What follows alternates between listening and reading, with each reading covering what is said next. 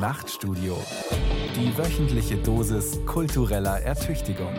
Ein Podcast von Bayern 2.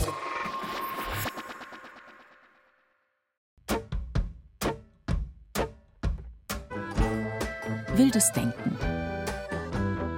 Zugeritten und moderiert von Thomas Kretschmer.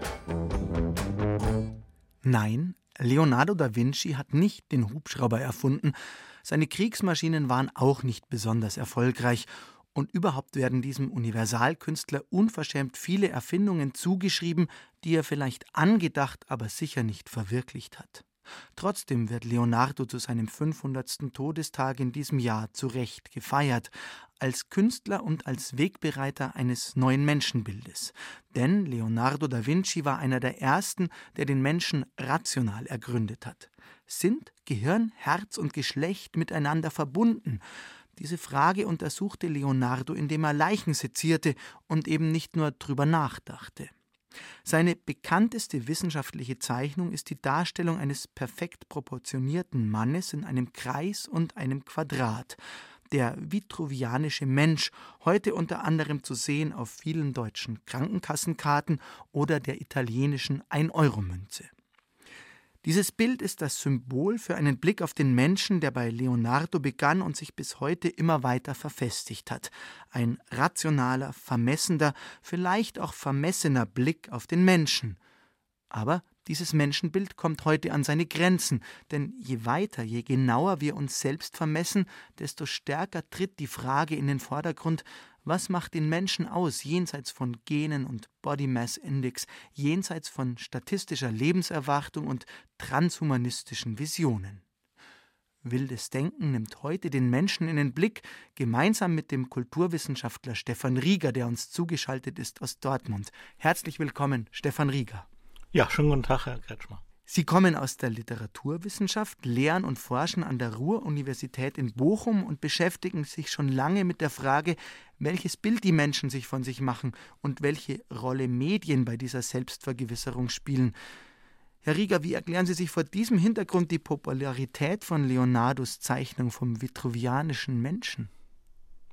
Naja, die Zeichnung von Leonardo steht emblematisch, Sie hatten das ja schon gesagt, also mit den vielfältigen Verwendungen für ein Weltbild ein. Also in dessen Zentrum der Mensch steht, ein Mensch, der die Welt beherrscht, der die Welt mittels Medien und mittels Technik beherrscht, wofür Leonardo ja auch einschlägig ist.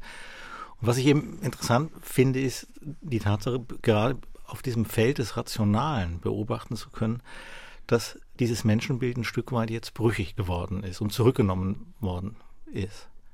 Woran würden Sie das festmachen? Ach, ich mache es an einem ganz einfachen Beispiel fest. Also wenn man sich äh, Theoriebestrebungen wie Posthumanismus, Transhumanismus anguckt, also Bewegungen, die weg wollen vom Menschen, also die eben weg wollen von diesem Paradigma, dass der Mensch das Maß aller Dinge ist, dass der Mensch habituell und ohne zu diskutieren, im Mittelpunkt von allem stehen muss. Wenn man sich diese Diskussionen anguckt, findet man auf einmal Bilder, in denen statt des vitruvianischen Menschen zum Beispiel eine vitruvianische Katze oder ein vitruvianischer Hund erscheint. Also so zum Beispiel in einem Buch über Posthumanismus der italienischen Philosophin Rosa Braidotti, wo man sowas also angucken kann. Der vitruvianische Mensch ist begrenzt durch diesen Kreis und das Quadrat die diesem Körper auch einen Rahmen geben. Sie haben vor kurzem ein Buch geschrieben mit dem Titel Die Enden des Körpers. Wie verhalten sich denn diese Enden des Körpers heute zu Leonardos Rahmen? Sind die deckungsgleich oder haben sie sich massiv verschoben? Sie haben sich aufgelöst und ich glaube, dass genau diese Figur der Auflösung solcher Rahmen, solcher Grenzen nicht als ein Verlust beschrieben werden sollte, sondern irgendwie als eine Chance, also eine Chance für neue Öffnungen, für Übergängigkeiten, für Verflüssigungen, Einfaches Beispiel bei dieser ganzen Diskussion um neue Medien, also um die Frage, wer benutzt diese Technik überhaupt, mit der Leonardo doch so stark in Verbindung gebracht wird. Wenn man sich diese Diskussionen heute anguckt, dann ist es eben nicht mehr automatisch der Mensch, der als Medienbenutzer aufscheint. Also es gibt dieses Paradigma der sogenannten Human-Computer Interaction, also wo eben klar ist, also alle Interfaces, alle Benutzungskategorien müssen auf diesen Menschen zugeschnitten werden. Und wenn man heute reinguckt, wird man feststellen, und da schließt sich der Kreis zu dem Beispiel mit der Katze und äh, dem Hund, die da als vitruvianischer Hund und als vitruvianisches Kätzchen erscheinen, äh, wenn man sich das heute anguckt, gibt es neue Paradigmen. Also zum Beispiel das Paradigma der sogenannten Animal-Computer Interaction. Ne? Also eine Herangehensweise, die sagt, also wie kriege ich jenseits des Menschen zum Beispiel Tiere an Informatik, an Computer angeschlossen und warum sollte ich das tun? Und von den Leuten, die das betreiben, da gibt es ganz konkrete Zielsetzungen. Also man kann irgendwo Hunde zum Beispiel benutzen, um Krebszellen bei Menschen zu entdecken. Ja, das ist irgendwo eine relativ unproblematische Sache. Man kann aber auch irgendwo sagen, diese Ausdehnung, also dass eben auch Tiere, das Internet der Tiere, dass sich da Öffnungen stattfinden und beobachten lassen, hat natürlich was zu tun mit Fragen danach, in was für einer Form von Sozialverbunden wir heute leben. Viele Aspekte und Fragen wie diese in den kommenden 50 Minuten sind noch zu besprechen. Jetzt würde ich vorschlagen, hat Thomas Palzer das Wort, der dem Menschen noch einmal philosophisch auf den Leib rückt. Beginnend mit einer Frage, auf die Herbert Achternbusch eine treffende und drastische Antwort gefunden hat. Die Frage nämlich, haben Sie ein Hirn, kann einwandfrei nur der Metzger beantworten. Thomas Palzer greift da lieber zu anderen Werkzeugen. Palzers Papierflieger. Nachrichten aus dem Elfenbeinturm. Die Zukunft des Gehirns scheint außerhalb desselben zu liegen, nämlich irgendwo in winzig kleinen Chips. Zwar hat man diese, um in der Zukunft zu bleiben, dem Gehirn implementiert, trotzdem sind sie nicht ins Innere des Organs verpflanzt, sie bleiben außerhalb. So oft man ein Gehirn oder irgendetwas sonst auch teilt oder zerschneidet, man bleibt immer außen, außerhalb des Inneren. Denn jede mechanische Zerstückelung kommt nie zu etwas anderem als den, wovon sie schon ausgeht. Es kommt nur zu einem Unterschied im wie viel, nie zu einem im was. Unter der Hand verwandelt sich das Innere immer wieder in das Äußere des noch kleineren Teils. Das Innere selbst wird nie erreicht. Wo aber liegt dieses? Wo ist das Innere? Oder besteht der Mensch nur aus dem, was sich an ihm anfassen lässt, also nur aus dem Außen? Das Innere scheint nicht räumlich zu sein, vielmehr muss es vom Raum eingeräumt werden. Mit dem Inneren verhält es sich so, dass der Raum außen vor bleibt. Wo nun beim Gehirn das Innere liegt, die Gedanken, Gefühle, das Gemüt, der Sinn für Schönheit oder Gerechtigkeit, das bleibt ein Rätsel. In unserer Gegenwart verortet man die Zukunft des Gehirns wie die Zukunft des Menschen in der Vermessung, in den Daten, die sich von den Objekten gewinnen lassen. Mit Maßband, Waage und mit Hilfe komplizierter chemophysikalischer Analysen erhält man detailliert Auskunft über Volumen, Gewicht, Größe, Höhe, Breite, Tiefe, über Zusammensetzung, Struktur, Wirkungsweise und so weiter. Das Gehirn des Menschen wiegt etwa 1000 Gramm. So tragen wir eine Uhr ums Handgelenk, die alles, was wir tun und lassen, misst. Wie viele Schritte wir am Tag zurücklegen, wann und wie lange wir schlafen, wie viel wir wiegen und wie hoch der prozentuale Anteil von Wasser und Fett an unserem Körpergewicht ist, wie oft und wie schnell und wie lange wir joggen oder schwimmen oder Radfahren, wie häufig und wie lange wir eine App benutzen, wie hoch oder niedrig der Blutdruck ist, wie schnell oder langsam der Herzschlag, wie zügig oder mäßig die Atemfrequenz und so weiter und so fort. In Form der Konfektionsgröße sind die Frauen unter den Menschen dem Terror der Zahl schon länger ausgesetzt. Weil die Menschen seit 70 Jahren konstant größer und schwerer werden, aber nicht alle Größe XXL tragen wollen, heißt die Größe XXL heute halt XL und aus M wurde S. Die Tatsache, dass etwa das Gehirn aus Milliarden Nervenzellen besteht und zu 80 Prozent aus Wasser, verrät allerdings nicht nur dasjenige, was sie als Tatsache eben über ein Ding wie das Gehirn oder die Figur aussagt, sie sagt darüber hinaus auch über sich selbst etwas aus, das nämlich die Aussage vor allem etwas über Zahlen und Zahlenverhältnisse aussagt. Die Vermessung des Menschen nimmt diesen im Hinblick auf das, was an ihm zahlenförmig ist, und dieses Zahlenförmige nimmt sie im gleichen Zug für das Ganze des Menschen.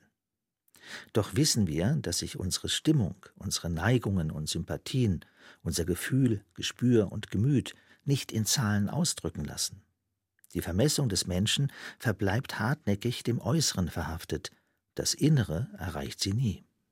Ich behaupte aber, dass in jeder besonderen Naturlehre nur so viel eigentliche Wissenschaft angetroffen werden könne, als darin Mathematik anzutreffen ist. Das sagt Kant in seiner Vorrede zu Metaphysische Anfangsgründe der Naturwissenschaft.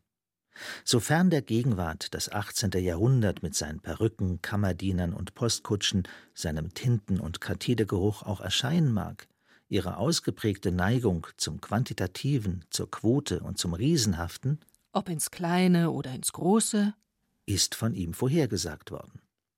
Entsprechend sieht die Gegenwart im Pazifik oder im Atlantischen Ozean nichts als Tausende von Hektolitern Salzwasser. Nur das Riesenhafte, mehr nicht. Interessant wird es nun, wenn wir uns die Frage stellen, was diese Vorgehensweise für uns Menschen bedeutet. Was sieht die Gegenwart im Menschen? Eine Art Backpulver, eine Mischung aus Mineralien, Proteinen und Vitaminen? einen Sack voller Organe, die prinzipiell weiterverkauft werden können, einen biologischen Roboter, einen Mix aus Soft- und Wetware, eine Playlist mit Armen zum Hochreißen und Hurra-Schreien? Jedenfalls sieht sie in ihm ein Opfer der Zahl und der Algorithmen und deshalb jemanden, der unbedingt schutzbedürftig ist. So hat zum Beispiel gerade die Stadt San Francisco ihrer Überwachungstechnik die Gesichtserkennung verboten. Deutschland und Europa schlagen sich eins ums andere Mal mit Datenschutzgesetzen herum, der Rasanz der Technik immer ein gutes Stück hinterherhinkend. Und in China scheint die soziale Kontrolle via Algorithmen ihrem eigenen Optimum nicht mehr allzu fern zu sein. Was aber ist nun das Zahlenförmige an den Dingen? Dazu Martin Heidegger. Das Mathematische, das ist jenes an den Dingen, was wir eigentlich schon kennen – was wir demnach nicht erst aus den Dingen herholen, sondern in gewisser Weise selbst schon mitbringen. Wir sehen drei Stühle und sagen, es sind drei. Was drei ist, das sagen uns nicht die drei Stühle, auch nicht drei Äpfel oder drei Katzen oder sonst irgend drei Dinge. Vielmehr können wir Dinge nur als drei zählen, wenn wir schon die drei kennen. Dass wir die drei kennen, diese Tatsache findet man am Menschen nicht außen, im Gehirn oder den Organen, sondern innen, dort, wo nicht gemessen werden kann, weil nichts messbar ist. Die Zahl selbst also ist gerade nicht zahlenförmig. Oder anders gesagt, das Wesen der Zahl ist nicht wieder eine Zahl, etwa eine ganz kleine Zahl in der Zahl. Wo aber finden wir sie dann? Wo ist die Zahl vorhanden? Denn vorhanden muss sie sein, da wir sie doch schon kennen. Zahl und Algorithmus nehmen den Menschen im Ganzen als zahlenförmig aber nicht alles an und in ihm ist Zahl und durch Zahlen darstellbar. Sonst bestünde der Mensch nur aus Außen, nur aus Materie, nur aus dem, was messbar ist, wägbar, zählbar, anfassbar. Tatsächlich besteht der Mensch nämlich aus Wünschen und Abneigungen, aus Dingen, die weder Materie sind, noch außen, noch zähl- oder wägbar. Nebenbemerkung. Zwar sind Wünsche zählbar, aber nicht der Wunsch. Und neben all dem, den Wünschen und Abneigungen und den Empfindungen, kennt der Mensch die Zahl, die selbst keine Zahl ist, andernfalls man sie ja im Außen irgendwo vorfände, am Körper, im Ohr, irgendwo im Gehirn, im Schatten des Saturns oder auf der Rückseite eines seiner Monde. Nirgends im Außen können wir sie entdecken. Deswegen muss sie innen sein, dort, wo kein Raum ist, wo vielmehr eingeräumt wird. Der vitruvianische Mensch, der Mensch der mathematischen Proportion, ist ein Ideal, dem kein wirklicher Mensch entspricht. Das Ideal ist eine Idee, die zwar materiell dargestellt werden kann, zum Beispiel eben in der berühmten Zeichnung von Leonardo da Vinci, ontologisch zugehörig sind Ideen jedoch dem Geistigen, dem Inneren. Dass Geist nichts Mathematisches an sich hat, zeigt sich schon daran, dass er sich nicht an die Regeln der Mathematik hält und ihnen ein Schnippchen schlägt. Wer seinen Geist teilt, hat ihn verdoppelt statt halbiert. Das ist nur dort möglich, wo Raum eingeräumt ist, im Innen. Der vermessene Mensch steht deshalb vor allem anderen unter der Knute des Räumlichen. Das Mathematische ist gemäß seinem griechischen Ursprung das Lern- und Lehrbare. Lern- und Lehrbar ist die Information, nicht der Geist. An den Universitäten begegnen wir deshalb häufig Hochleistungsgehirnen, aber wenig oder keinem Geist. Clive Staple Lewis, Hochschullehrer und Autor der Chroniken von Narnia, schreibt dazu Während die alte Erziehung eine Einweihung war, wird die neue nur eine Konditionierung sein. Die alte behandelte ihre Schüler wie Vögel ihre Jungen behandeln, wenn sie ihnen das Fliegen beibringen. Die neue verfährt mit ihnen eher wie der Geflügelzüchter mit Küken. Er züchtet sie auf eine bestimmte Art zu einem bestimmten Zweck, von dem die Küken nichts wissen. Gemäß unserer Kosmologie, der Kosmologie der Moderne, waren die Menschen einst Tiere. Und in Zukunft werden sie Maschinen sein. Inzwischen kann der Mensch mittels Genscheren in seine eigene Doppelhelix eingreifen und damit die Umwandlung der menschlichen Spezies einleiten. Erst wird der Mensch vermessen, dann wird er zur Maschine herangezüchtet. Angeblich können Maschinen intelligent sein, über Geist werden sie eher nicht verfügen. Nach einer Beobachtung des jüdisch-polnischen Dichters Alexander Watt können wir sagen, wenn der Kommunismus nur dazu dagewesen ist, um das Innere des Menschen zu demontieren, ist es die scientifique Gegenwart, die dieses Werk effektiver denn je fortsetzt. Thomas Palzer über das Selbstverständnis des Menschen zwischen Tier und intelligenter Maschine. Wildes Denken auf Bayern 2 heute mit dem Kulturwissenschaftler und Autor Stefan Rieger. Die Vermessung des Menschen verbleibt hartnäckig dem Äußeren verhaftet, das Innere erreicht sie nie, sagte Thomas Palzer gerade. Stimmen Sie diesem Satz zu, Stefan Rieger? Also wenn man diese Figur, die Sie ja so stark gemacht haben mit Leonardo da Vinci, äh, der vitruvianische Mensch als Zentrum äh, von allem anzusehen, wenn man das mal versucht, mit einer Gegenfigur zu kontrastieren, dann wäre man sehr schnell bei einer Gestalt wie Günther Anders, der Philosoph, der die Redewendung von der prometheischen Scham des Menschen gegenüber der Technik, mit der er sich umgibt, äh, geprägt hat. Was Anders meint, ist folgendes, und das geht eben jetzt sehr genau auf das Verhältnis von Innen-Außen, äh, Zahl, Nicht-Zahl ein. Er beschreibt eine Entwicklung, die wie bei Leonardo angelegt äh, davon ausgeht, dass der Mensch das Werkzeug in der Hand hat, also dass er der Kreator ist, der mit Hilfe von Technik und so weiter Welt gestaltet und so weiter, während bei Günther Anders ein Punkt erreicht ist, dass die Technik, also über dieses ganze Moment des Zahlenhaften, des Qualitativen, des Steigerbaren, des numerisch Steigerbaren, dem Menschen davongeeilt ist. Ja? Und diesen Blick des Menschen auf eine Technik, die besser ist als er selber, die qualitativ hochwertiger ist als er selber, das ist etwas, was er eben mit dieser Redewendung der prometheischen Scham beschreibt. Und er sagt, der Mensch, der diese Dinge benutzen soll, ist organisch nicht hinreichend ausgestattet. Es fehlen ihm Hände, Füße und auch Köpfe um irgendwo dem Sachstand der Technik, der im 20. Jahrhundert erreicht ist, auch nur einigermaßen entsprechen zu können. Also das, das finde ich irgendwo eine interessante Ent Entwicklung. Also wenn man diese 500 Jahre nimmt, also bei Da Vinci der Mensch, der irgendwo in diesem Zentrum steht, der mittels Technik Welt gestaltet, verändert, der fliegen lernt und so weiter. Einerseits und auf der anderen Seite nach 500 äh, Jahren diese Demo, dieses Eingeständnis äh, der prometheischen Scham, der Mensch hat sich was geschaffen, dem er selber nicht mehr genügt. Was uns jetzt vermehrt begegnet bei der Diskussion um künstliche Intelligenz, würde ich anschließen. Genau, genau. Aber Sie würden das jetzt wieder wenden und sagen, diese Angst oder Scham ist eigentlich gar nicht notwendig, oder? Warum soll sie notwendig sein? Warum soll Technik nicht etwas anderes sein als der Mensch? Warum muss man das immer in Kategorien äh, des Mehr oder des Weniger, des Schlechter oder des Besseren fassen. Also wieso kann man nicht, was ja transhumanistische, posthumanistische Theorieoptionen fordern, wieso kann man nicht sagen, wir öffnen uns für Sozialformen, in denen Pflanzen, Tiere, Steine eine Rolle spielen, in denen dieser anthropozentrische, überhebliche, der vermessene Status des Menschen runtergefahren wird. Warum kann man diesen anderen Seinsarten nicht auf Augenhöhe kollaborativ begegnen. Und wieso soll es nicht möglich sein, diese natürlichen Gegenstände, Seinsarten zu erweitern, um das, was diese Philosophin Rosa Braidotti das Techno-andere sein könnte. Also, Darf ich da noch mal ja. kurz nachfragen? Ja. Also wenn ich Sie richtig verstanden habe, hat aber in diesem Modell oder in dieser Theorie der Stein denselben Daseinswert wie die modernste und leistungsfähigste KI. Er lebt in einer anderen Umwelt. Natürlich ist der Stein nicht, was sein Umweltverhalten angeht, so komplex wie die KI. Aber warum soll man denn äh, Denken Sie an sowas Einfaches wie Bruno Latour, also mit dieser, mit, dieser Theorie, dass eben nicht nur Menschen zur Handlung befähigt sind. Der macht ausgerechnet an einem Stein, nämlich an einem Stolperstein, also diese, diese Sprungfallen, wo man irgendwo automatisch genötigt wird, nicht mit 50 drüber zu brettern, weil man sonst aufliegt.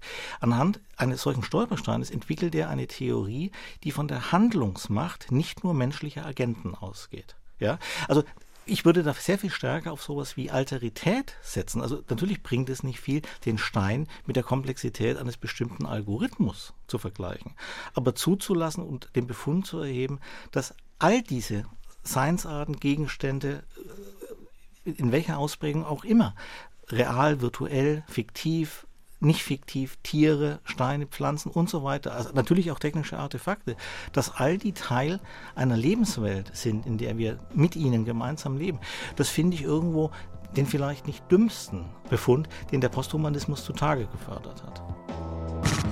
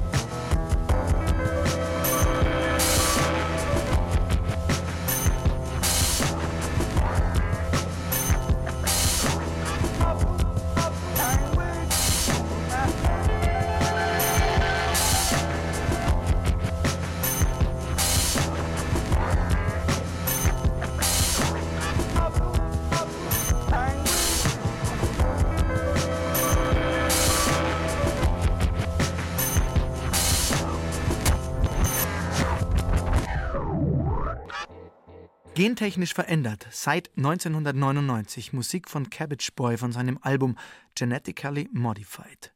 Wenn wir zurzeit über die Vermessung des Menschen diskutieren, dann meist im Zusammenhang mit dem Sammeln und Auswerten von großen Datenmengen. Daten, die nicht wenige Menschen mehr oder weniger freiwillig hergeben, weil sich ihr soziales Leben nicht nur in der analogen, sondern auch in der digitalen Welt abspielt. Dort sind die Währung Daten. Bisher waren das vor allem Nutzerdaten, wer war wann wo angemeldet, hat was gesucht, gekauft oder angesehen. In den USA machen Unternehmen neuerdings mit noch persönlicheren Daten Geschäfte. Für eine Handvoll Dollar nämlich kann man dort sein eigenes Erbgut auslesen lassen. Ein Trend, der gerade in der Nähe des Silicon Valley gut ankommt. Birgit Frank hat mit einer Frau gesprochen, die über ihre Gene so einiges erfahren hat. Ariane Sommer ist Biohackerin. Die Autorin will alles über ihren Körper wissen. Sie wohnt in Los Angeles und arbeitet schon länger daran, die bestmögliche Version ihrer selbst zu sein. Mit Sport, besonderer Ernährung, Nahrungsergänzungsmitteln und, und, und. Es geht grundsätzlich darum, so lange wie möglich, so gut wie möglich zu leben. Ariane Sommer hat in Sachen Selbstoptimierung eigentlich schon alles durch. Sie will möglichst alt werden, aber dabei nie alt aussehen, in keiner Hinsicht. Und was hält dich ultimativ gesund und fit? Ariane Sommer setzt immer mehr darauf, die Antwort in sich selbst zu finden, in ihren Genen. Das ist quasi unser Code.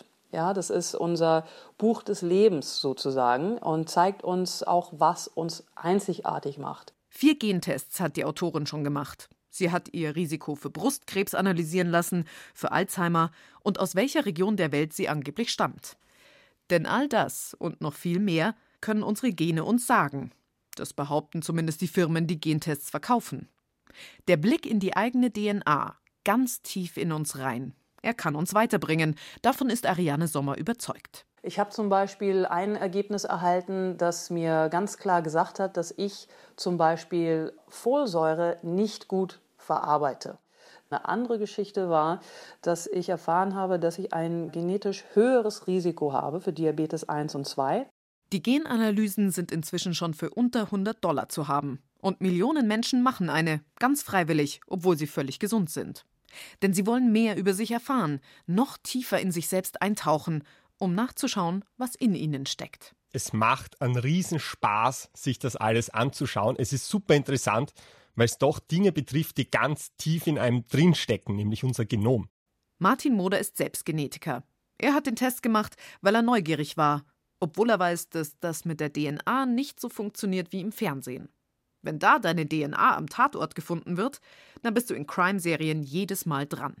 Bei kommerziellen Gentests ist das mit der objektiven, klaren, eindeutigen Information so eine Sache. Man bekommt eine unglaubliche Flut an Daten und das fundamentale Problem ist das. Die allermeisten Eigenschaften, die wir haben, sind nicht auf einer Genregion niedergeschrieben. Und wenn ich jetzt die einzelnen Genregionen analysiere, dann bekomme ich für eine Eigenschaft zum Beispiel fünf Genregionen, die eigentlich dafür sprechen, dass irgendein Risiko erhöht ist, dann sechs Genregionen, die eigentlich dafür sprechen, dass ein Risiko niedriger ist, was aber im Endeffekt das Risiko ausmacht, wäre die Summe all dieser Genregionen und das müsste man erstmals interpretieren. Und das kann man aber de facto nicht vernünftig interpretieren. Das scheint aber viele Menschen nicht zu stören. Sie spucken auf ein Stäbchen und ab damit ins Labor. Ein paar Wochen später kommt dann das Ergebnis. Besonders beliebt zum Beispiel der Abstammungstest. Was? 18 Griechen? Das hätte ich nie gedacht. Ich bin Griechin. So viele Leute sich auf YouTube auch öffentlichkeitswirksam freuen, weil sie angeblich von da oder dort stammen. Wenn rauskommt, dass jemand zum Beispiel zu 18 Prozent aus Griechenland stammt, dann ist das nicht viel mehr als eine Wahrscheinlichkeitsrechnung. Ich bin 1,2 Prozent Italienerin. Ha! Das passt ja voll. Bestimmte Stellen der DNA werden einfach verglichen mit Profilen von Menschen aus verschiedenen Regionen der Welt.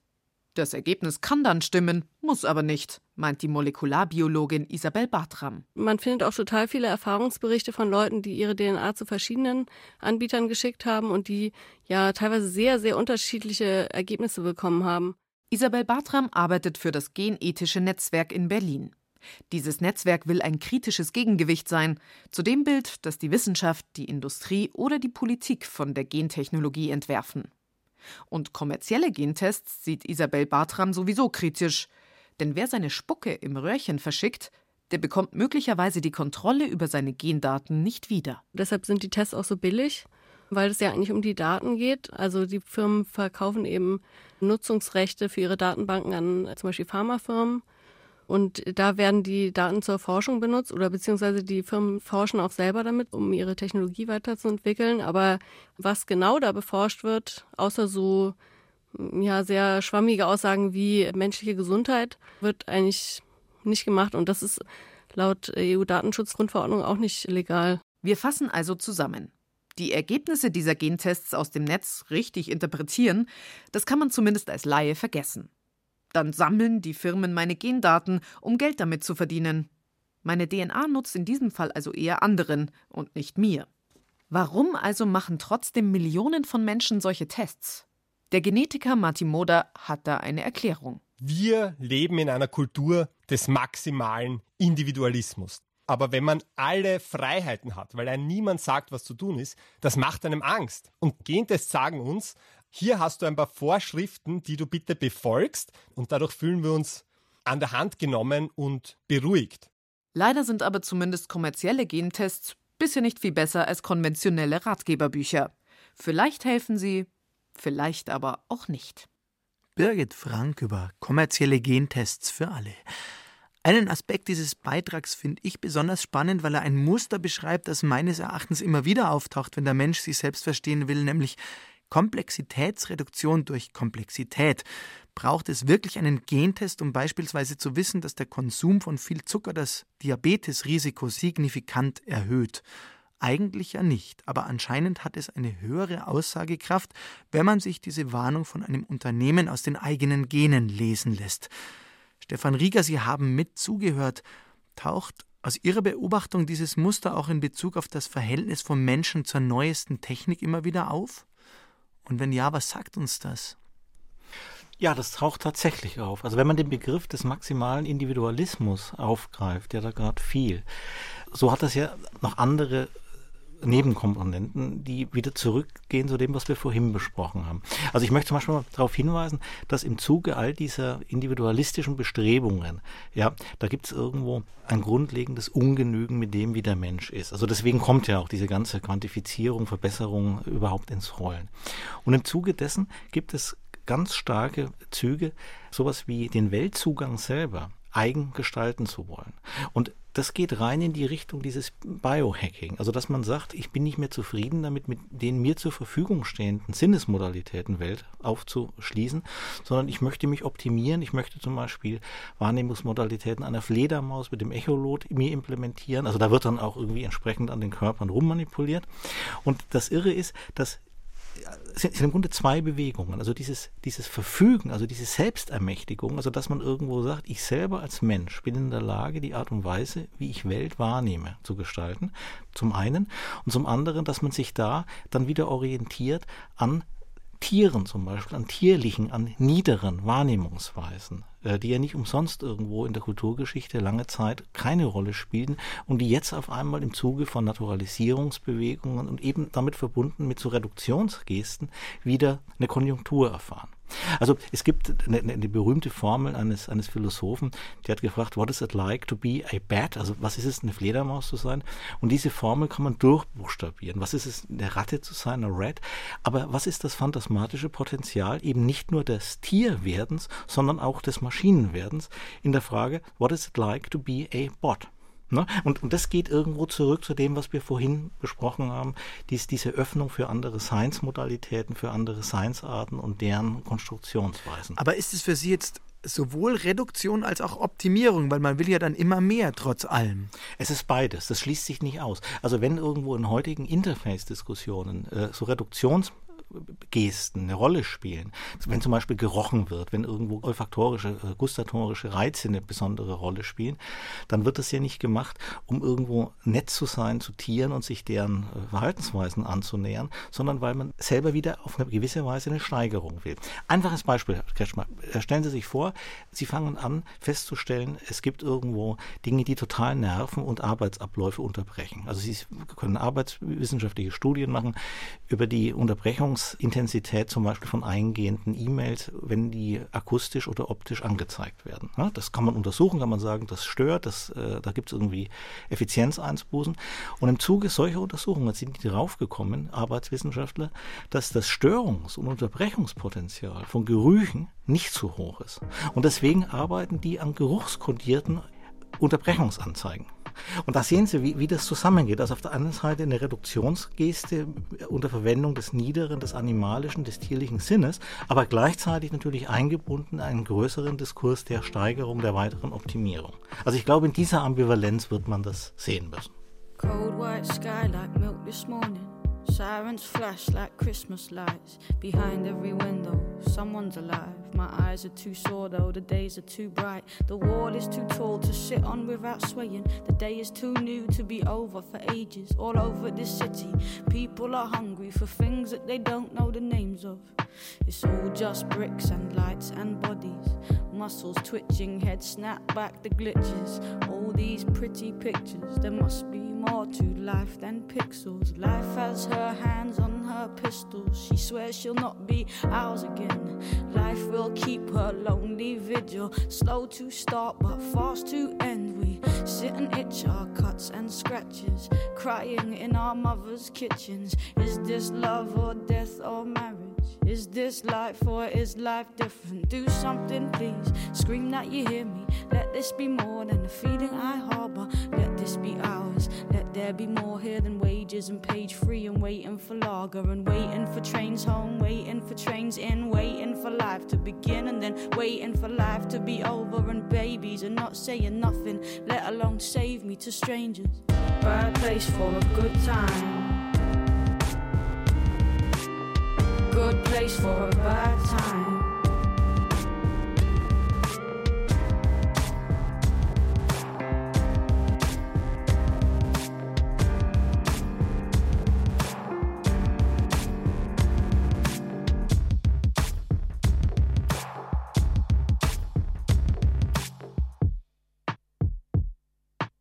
Kate Tempest, Bad Place for a Good Time. Kate Tempest aus Großbritannien, dem Land der ungezählten CCTV-Kameras. Wer jemals in London Urlaub gemacht hat, der weiß, wie Überwachung aussehen kann. Kameras schauen dich an, und zwar an sehr vielen Ecken. Da könnten die Innenminister der BEAD noch einiges nachrüsten. Müssen sie aber vielleicht gar nicht, denn die effektivsten Überwachungsgeräte tragen die allermeisten Bürger so und so in ihrer Tasche. Smartphones können auch so viel speichern, tracken, erinnern, Hinweise geben. Und so richtet Martin Zein ein Gebet an sein höheres Ich, denn besser geht's immer.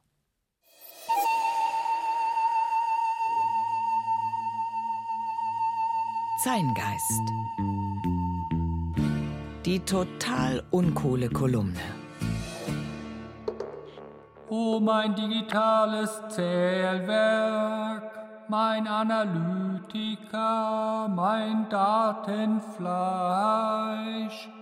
miss mich, verbessere mich, sei mein besseres Ich, das mich nicht nur zum Fitnessstudio anmeldet, sondern mich erinnert, ermahnt, tadelt Nutze mein Bodyshaming, meine Scham vor mir selbst, um mich anzutreiben. Sei hart, sei zäh, wann immer ich nachlasse, sei mein Personal Trainer, sei mein Antreiber, mein Feldwebel, mein Inspizient, mein optimiertes Ich. Denn ich kann meinem eigenen Ich kaum noch ins Gesicht schauen. Hilf mir, übernimm du das.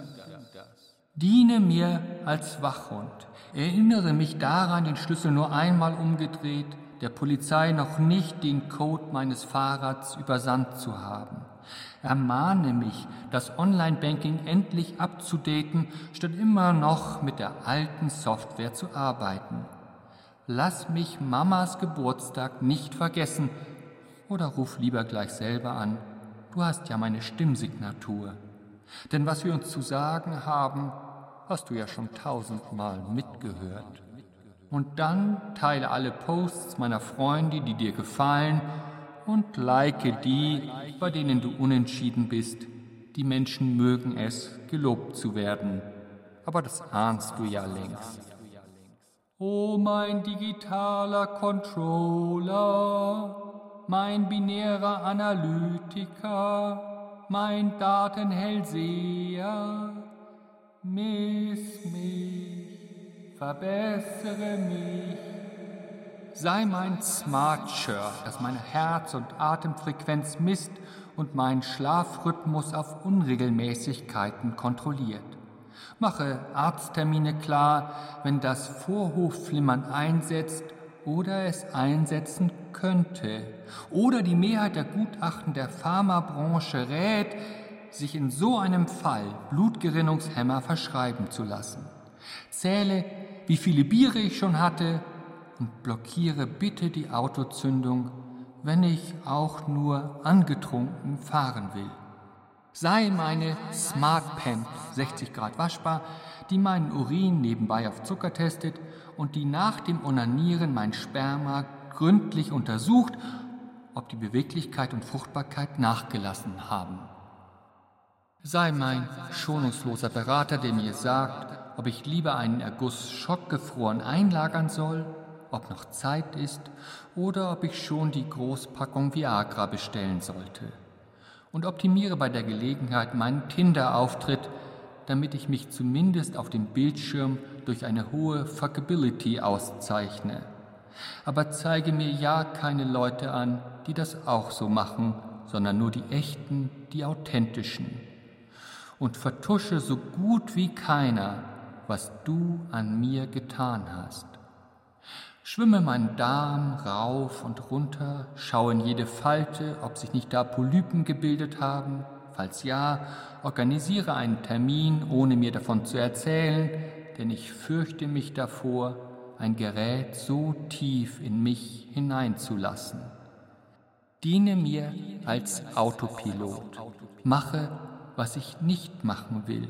Sei bei mir, führe mich zu frischem Wasser, wenn ich auch wandle im finsteren Darknet. Mach mich beliebt, sorge dich um mich, sei bei mir. Ich brauche dich, ich vertraue dir, ja, manchmal liebe ich dich sogar, weil du mich so gut kennst. Denn du beschützt mich vor mir. Du machst mich zu einem besseren Menschen. Amen. O mein digitaler Antreiber, mein Freund und Hüter der Daten, miss mich, verbessere mich. Amen würde es in der Kirche an dieser Stelle heißen. Wir sind aber bei Wildes Denken auf Bayern 2 mit einem Stoßgebet von Martin Zein an sein digitales Über-Ich und mit Stefan Rieger, Professor für Mediengeschichte und Kommunikationstheorie. Stefan Rieger, die vorherrschende Vorstellung, wir hatten das gerade schon, ist ja, dass technische Kleidung, Uhren, Armbänder etc. immer zur Verbesserung und Performancesteigerung gemacht sind. Aber es gibt womöglich auch die anderen Beispiele, etwa wenn es ums Altern geht. Ja, das ist ein ganz äh, prima Stichwort, Herr Kretschmer, weil das lag mir jetzt gerade ein bisschen auf der, auf der Zunge. Also das, was da gerade zu hören war, das ist natürlich eine sehr wohlfeile Medienkritik, die wir seit Foucault seit 40 Jahren kennen. Ne? Also man wird überwacht, Überwachen und Strafen, das ist alles negativ besetzt und so weiter. Das ist geschenkt. Dass man da viel äh, Umbild mit anstellen kann, ist auch geschenkt. Nur diese wohlfeile Medienkritik, ja, die wir inzwischen fast schon reflexhaft habitualisiert haben, die ändert sich ganz schnell, wenn Sie mal in einen anderen Bereich reingehen. Also gehen Sie in so einen Bereich rein wie Wohnraum, Unterstützungssysteme. Reden Sie mal mit Leuten, die vor die Situation gestellt sind aufgrund von Gebrechen, Krankheit, was weiß ich, nicht mehr alleine zu Hause wohnen zu können, sondern irgendwo untergebracht zu werden. Bei diesen Leuten verschiebt sich die Akzeptanz gegenüber dem, was da in diesem Gebet so ein bisschen verhohnepiebelt wurde. Die sind sehr viel offener dafür, überwacht zu werden, Daten sensoriell erfassen zu lassen und so weiter, wenn ihnen das den Freiraum gibt, dann zu Hause wohnen zu können. Also was ich damit sagen will, ist, wir sind da im Moment in einer ganz spannenden Phase, wo diese Verteufelung von Medien, also dass man sagt, Medien sind automatisch mit Autonomieverlust, mit, mit Entmündigung, mit Überwachung zu tun, wo das kippt in ganz neue Formen der Aushandlung und diese neuen Formen der Aushandlung sind komplexer. Also da wird es Denkbewegungen geben, die sagen, ich bin bereit, Autonomie ein Stück weit an Technik zu delegieren, konzentrieren, um an anderer Stelle selbst wieder Autonomie zuzugewinnen. Also will ich sagen, mir ist die Tatsache, dass ich in meinem privaten Wohnräumen werde wohnen bleiben können, die ist es mir wert, dass mir bestimmte Gerätschaften bestimmte Daten abbringen und die einem Arzt oder sonst wie einem Pflegepersonal zur Verfügung stellen. Und das zu beobachten, dass da im Moment völlig andere Aushandlungsprozesse, also die eben nicht mehr in so einem Schwarz-Weiß-Muster einzutragen sind, stattfinden, das finde ich irgendwo im Moment eine ganz, ganz spannende Beobachtung. Dann bleiben wir doch beim Positiven, gemeinsam mit unserem Autor Gregor Schmalzried, der auch nach der Devise lebt, erstmal ausprobieren ohne Furcht und große Bedenken. Seit ein paar Monaten habe ich eine Alexa neben meinem Bett stehen, also einen kleinen Abgesandten eines gigantischen Konzerns, Amazon. Das Ganze funktioniert einerseits sehr gut und andererseits nicht. Was sehr gut funktioniert, morgens vom Bett aus meine Kaffeemaschine anmachen, sodass der Kaffee fertig ist, wenn ich aufstehe. Alexa, mach Kaffee an. Okay. Was nicht gut funktioniert, ich höre seit ein paar Tagen sehr oft das neue Album von Carly Rae Jepsen. Ein echt schönes Pop-Album. Und ein Titel darauf heißt The Sound. Wenn ich also sage, Alexa, spiel The Sound, dann denke ich, es ist klar, was ich meine. Aber Alexa ist sich nicht sicher. Songs von The Sound of Nature werden von Spotify abgespielt. Alexa, stopp. Ich weiß, es gibt all diese Verschwörungstheorien darüber, dass Alexa angeblich jede Sekunde mithört und Daten an Amazon schickt. Und natürlich gibt es auch ernsthafte Datenschutzbedenken. Aber was stört mich am meisten? Dass ich mir denke, hey, Alexa, du kennst mich doch angeblich so gut. Warum ist dir nicht klar, dass ich Sommer gute Laune Indie-Pop hören will und kein Regenprasseln? Kannst du nicht ein paar mehr anstatt weniger Daten über mich sammeln, damit das nicht nochmal passiert? Und ich finde diesen Gedanken kein bisschen seltsam. Im Gegenteil, er ist die logische Konsequenz der Welt, in der wir leben. Wir leben natürlich alle in der Wissensgesellschaft, im Informationszeitalter.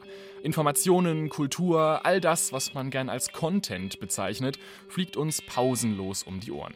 Ich bin Mitte 20, das heißt, ich bin Teil der Generation, die in dieser Welt erwachsen geworden ist. Fake News, Filterblasen, Hass im Netz. Man sollte meinen, meine Generation hätte damit am meisten zu schaffen. Immerhin ist es unsere Welt. Wir sind am meisten von ihr abhängig. Nur, das ist Quatsch. Eine Studie der Princeton University hat dieses Jahr gezeigt, Menschen über 65 teilen mit siebenmal höherer Wahrscheinlichkeit Fake News als Menschen zwischen 18 und 29. Und ich bin mir auch sicher, wäre ich 30 Jahre früher geboren, dann wäre ich mit Mitte 20 wahrscheinlich weniger gebildet, vielleicht weniger neugierig, wüsste auf jeden Fall viel weniger über die Welt. Scott Galloway, Professor für Marketing an der New York University, sagt, die Millennials sind die Generation mit dem meisten Talent. Wir können gar nicht genug von ihnen einstellen, weil sie jeder vorherigen Generation überlegen sind. Sie sind talentierter, gebildeter und sie kapieren dieses ganze digitale Zeug einfach. Die Millennial-Generation der 18- bis 35-Jährigen ist es gewohnt, in Internetfragen ignoriert zu werden. Siehe die Diskussion um Artikel 13. Aber wenn wir das Ganze angeblich so viel besser verstehen, dann kann man vielleicht ja doch ein bisschen was von uns lernen. Und der überwiegende Großteil der Millennials hat gelernt, man hat von der Digitalisierung am meisten, wenn man mit ihr interagiert, wenn man sich auf sie einlässt, ihr etwas zurückgibt. Ohne Empfehlungsalgorithmen, ohne personalisierte Newsfeeds, ohne all das würde mir der Überblick im Internet viel schwerer fallen. Ich würde weniger Serien entdecken, die ich toll finde, weniger Artikel, die mich interessieren, weniger Musik, die mich mitnimmt. Nur wer sich richtig zur Vermessung im Netz freigibt, der erlebt auch wirklich den größten Kulturschatz in der Geschichte der Menschheit. Und auch meinem Körper geht es besser, wenn mein Fitnessarmband weiß, wer ich eigentlich bin. Also, ich besitze zwar keins, aber das ist der Gedanke dahinter. Natürlich heißt das nicht, dass jeder alles über mich wissen darf, aber das ist wie im Real Life. Auch beim Mittagessen oder an der Haustür muss ich abwägen, wem ich was sage. Wenn ich dem falschen Menschen erzähle, wo ich wohne oder dass ich vorhabe, meinen Job zu kündigen, dann kann das natürlich nach hinten losgehen. Im Netz ist das genauso. Das Problem ist also nicht die Erhebung der Daten, es ist der Umgang damit. Aber soll ich mich deswegen weigern, am technischen Fortschritt teilzuhaben, der mein Leben einfacher und besser macht? Als Autos noch reine Killermaschinen waren, also noch mehr als heute, da hat man das auch nicht verändert, indem man gesagt hat, hey, fahrt doch wieder Kutsche. Man hat, nach einer ganzen Weile Bedenkzeit, Sicherheitsgurte eingeführt und Airbags installiert. Genauso brauchen wir Daten-Airbags und Datengurte. Unternehmen müssen offenlegen, wie sie mit Daten umgehen, sie müssen für uns zugänglich sein, es darf keinen geheimen Datenmarkt geben. Wenn hier mehr Klarheit herrscht und die Menschen allgemein mehr darüber lernen, wie das Internet funktioniert, dann werden wir auch besser entscheiden können, wo unsere Daten hingehören und wo nicht. Und zu so einer Welt entwickeln wir uns auch. Dann können wir die Vorteile von Fitnessarmbändern und Alexas ausnutzen, die uns richtig verstehen, ohne dabei allzu unheimlich zu sein. Und im Zweifelsfall gilt immer noch, die Dinger haben oft viel weniger Ahnung, als wir denken. Alexa, wie heiße ich? Ich weiß nicht, wer spricht, aber du befindest dich in Gregors Konto. Ja, gut, immerhin. Ambient Assistant Living statt einer Welt voller Cyborgs. Das scheint das doch wesentlich wahrscheinlichere Zukunftsszenario. Weshalb hat die Erzählung von den Cyborgs, den Menschmaschinen, trotzdem so eine große Faszination aus Ihrer Sicht, Stefan Rieger? Naja, sie kommt irgendwo einem menschlichen Grundbedürfnis äh, entgegen nach sowas wie Verkörperung. Ja, also der Cyborg, da kann man sich was vorstellen, da können Leute was mit anfangen, während bei diesen ganzen ambienten Medien, die uns heute umgeben, also wo auch Alexa mit, mit dazugehören würde, da ist doch im Grunde das Interessante, dass die Dinge eben sich im Hintergrund halten, dass die, so nennen das Medientheorien, dass die sich ruhig verhalten, also die reden von Calm Technology, dass die ubiquitär sind, dass die äh, natürlich pervasiv sind, aber eben genau in dieser Infrastrukturhaftigkeit, in diesem Umwelt geworden sein, genau diese eindeutige Zuordnung verweigern, die man irgendwo mit einem Cyborg verbindet. Ich war auch gerade ein bisschen irritiert. Äh, mir, mir, war der letzte Beitrag ein bisschen arg harmonisch nach hinten raus. Also so, während die einen so das Dystopische machen, äh, wird das jetzt hier so ein bisschen als Bereicherung gefeiert. Ich glaube, in einem Zwischenbereich wird sich das Ganze abspielen. Und wie würden Sie diesen dritten Weg jenseits von Affirmation und Ablehnung beschreiben? Also ich glaube, dass diese ganzen Gesten der Kritik, der, der alten Medienkritik, die laufen ins Leere. Und die laufen ins Leere, weil diese Medien nicht mehr auf diese Weise kritikfähig sind. Und dem sollte man vielleicht ein Stück weit Rechnung tragen. Also auch in sowas wie einer Reflexion in der Theoriebildung meinethalben auch. Also eine andere Theorie entwickeln, um diese ja. Medien wieder kritisieren zu können. Um sie, um sie adäquat beschreiben zu können. Das wäre mir viel lieber als, als die Rede von der Kritik. Was wollen Sie denn mit einer Kritik erreichen? Also dann wäre die Folge Enthaltsamkeit. Das kann doch niemand wollen, Herr Gretschmann. Dann müssen wir wieder in die Wälder gehen. So weit zurück, denken Sie? Ich, nein, aber ich, ich würde gerne einen Satz noch loswerden. Ich habe ein Zitat rausgesucht. Darf ich das gerade mal? Ja, bitte, bitte. Und zwar ein Zitat. Kittler schreibt folgenden Satz. Friedrich Kittler, also der Medienwissenschaftler, schreibt, was Mensch heißt, bestimmen keine Attribute, die Philosophen den Leuten zur Selbstverständigung bei oder nahelegen, sondern technische Standards. Jede Psychologie oder Anthropologie buchstabiert vermutlich nur nach, welche Funktionen der allgemeinen Datenverarbeitung jeweils von Maschinen geschaltet, im reellen also implementiert sind. Das trifft es, glaube ich, ziemlich genau. Also worüber wir doch reden, wenn wir über Leonardo reden, wenn wir über diese Posthumanisten und dieses ganze Zeug reden. Wir reden doch im Grunde über sowas wie eine Selbstverständigung über das, was wir selber sind oder glauben zu sein. Ne? Und da finde ich es irgendwo wahnsinnig interessant, diesen Befund Hitler sich wirklich mal durch den Kopf gehen zu lassen. Weil das meint natürlich, dass das ein historisches Programm ist. Den Menschen von der Technik her zu denken. Ja, natürlich, das ist nicht irgendwie eine Sache, die was mit Digitaltechnik und mit virtuellen Welten zu tun hat, sondern das ist ein Programm, das sie irgendwie historisch variabel unterschiedlichen technischen Umwelten anpassen können, in der Theoriebildung und in der entsprechenden Beschreibung auch. Und was sie das gerade sagt mit, mit dem Beispiel mit, mit dem Auto, also dass da auf einmal irgendwie, ja, das Auto teilautonom und das Auto fragt irgendwie oder erhebt Daten, ob ich überhaupt losfahren darf, weil ich irgendwo kurz vom Herzinfarkt oder irgendwo eine Fahne habe. Es gibt von dem Semiotiker und Philosophen Max Benze in der Mitte des letzten Jahrhunderts einen Theorieentwurf, der darauf hinausläuft, zu unterscheiden zwischen Technik haben, also das wäre das vitruvianische Paradigma, und Technik sein. Das wäre das Paradigma, in dem wir wahrscheinlich leben. Und was, woran er das festmacht, ist ausgerechnet das Autofahren. Er sagt, wenn ich im Auto sitze und über das Auto nachdenke, dann ist das Auto eben mehr oder eben geht nicht auf in einem Fortbewegungsmittel, sondern das Auto macht mit mir etwas. Ich verschmelze mit dem Auto zu einer wie auch immer gearteten Einheit. Und jetzt sagen Sie nicht, Cyborg. Das ist irgendwo, glaube ich, anders gedacht und vielleicht auch ein bisschen spannender gedacht bei Max Benze. Max Benze und sein Beispiel vom Auto, in dem man sitzt und dadurch mit dem Auto eine neue Einheit wird. Als Bild für unseren möglichen Umgang mit der Technik. Vielen Dank für dieses Gespräch, Herr Rieger. Ja, vielen Dank, Herr Kretschmer. Stefan Riegers Buch Die Enden des Körpers, Versuch einer negativen Prothetik, ist im Springer Verlag erschienen. Am Mikrofon verabschiedet sich Thomas Kretschmer.